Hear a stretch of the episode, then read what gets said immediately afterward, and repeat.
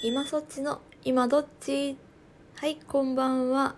今そっちでございます。はい今日はねお昼間にあのがっつり自閉トークをしたんですけれどもまたまあ若干自閉寄りのお話となっておりましてえっとねそもそもね私ねこの最近タイトルを書いたじゃないですか。今そっちの我が子が自閉ってマジですか？っていうタイトルから今そっちの今どっち？に変えてでこのね今どっちのどっちをあの自閉かそうじゃないかっていう意味ですって言ったはいいんですが毎回ねタイトルコールだけしていきなり話を始めるので話し始めるまでどっちの話か分かんないっていう。最初に言った方がいいのかな？例えば例えばさあの自閉の話だったら「こっちです」とかそうじゃない話の時は「今日はあっちです」とか。分かんないですけど。っていうのをちょっと考えてるところです。でえっとね今日はですね避けないチーズさん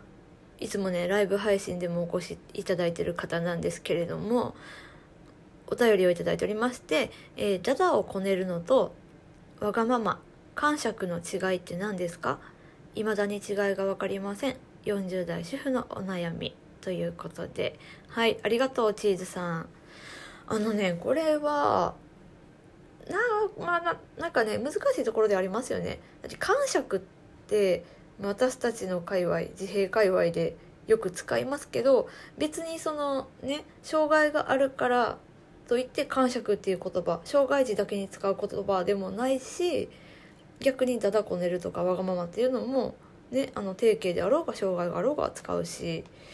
でまあ、分けるのも、まあ、難しいなとは思ったんですが、まあ、パッて思ったのは、まあ、だなこだだをこねるのとわがままっていうのは、まあ、本人の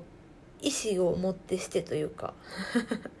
本人も何でか分かっていて泣いている状態だとかって感じ。で感触っていうのはもうパニック状態本人が錯乱状態かなって感じです。で感触の場合はねあの何て言うか例えばこうそもそも、ま、こだわりだとか不安が強いとかそういうものがまず根本的にあります。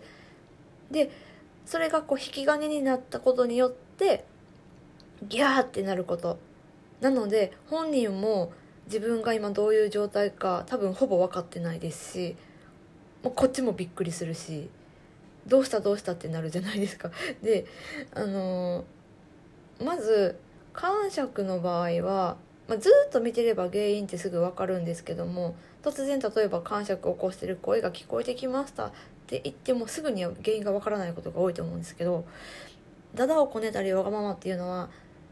私のイメージ的にはイヤイヤ期なんですよね。着替えたくない食べたくないお片付けしたくないそういうこうちゃんとこう意思が見えるもの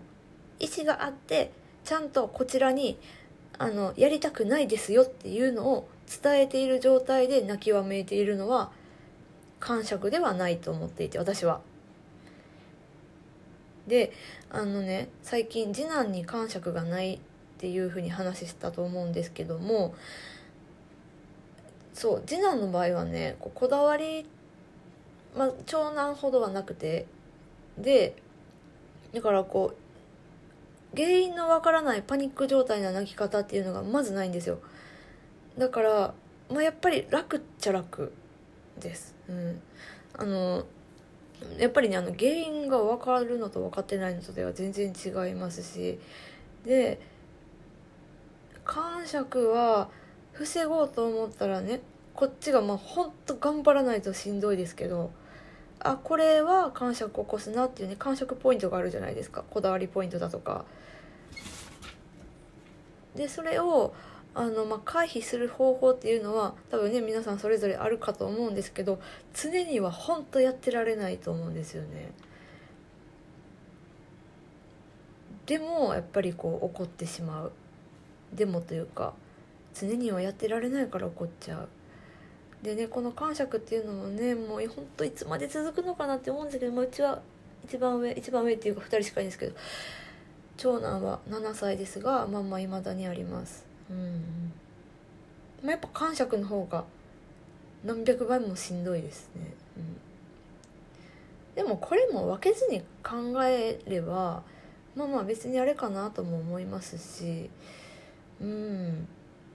ずっと続いてるイヤイヤ期って思うのもありだと思いますし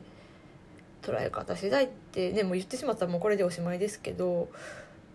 かなって感じです。うん、チーズさんもね私もあの背景いろいろあるのをねあの普段からたくさん聞いているのであれなんですけどね。うん。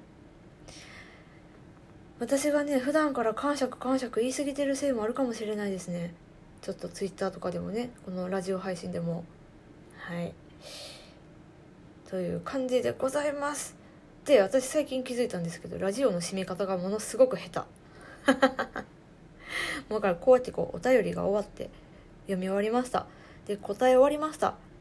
でもうスパンと終わるって決めました。はい。というわけで今そっちの今どっちでした。チーズさんありがとう。さよなら。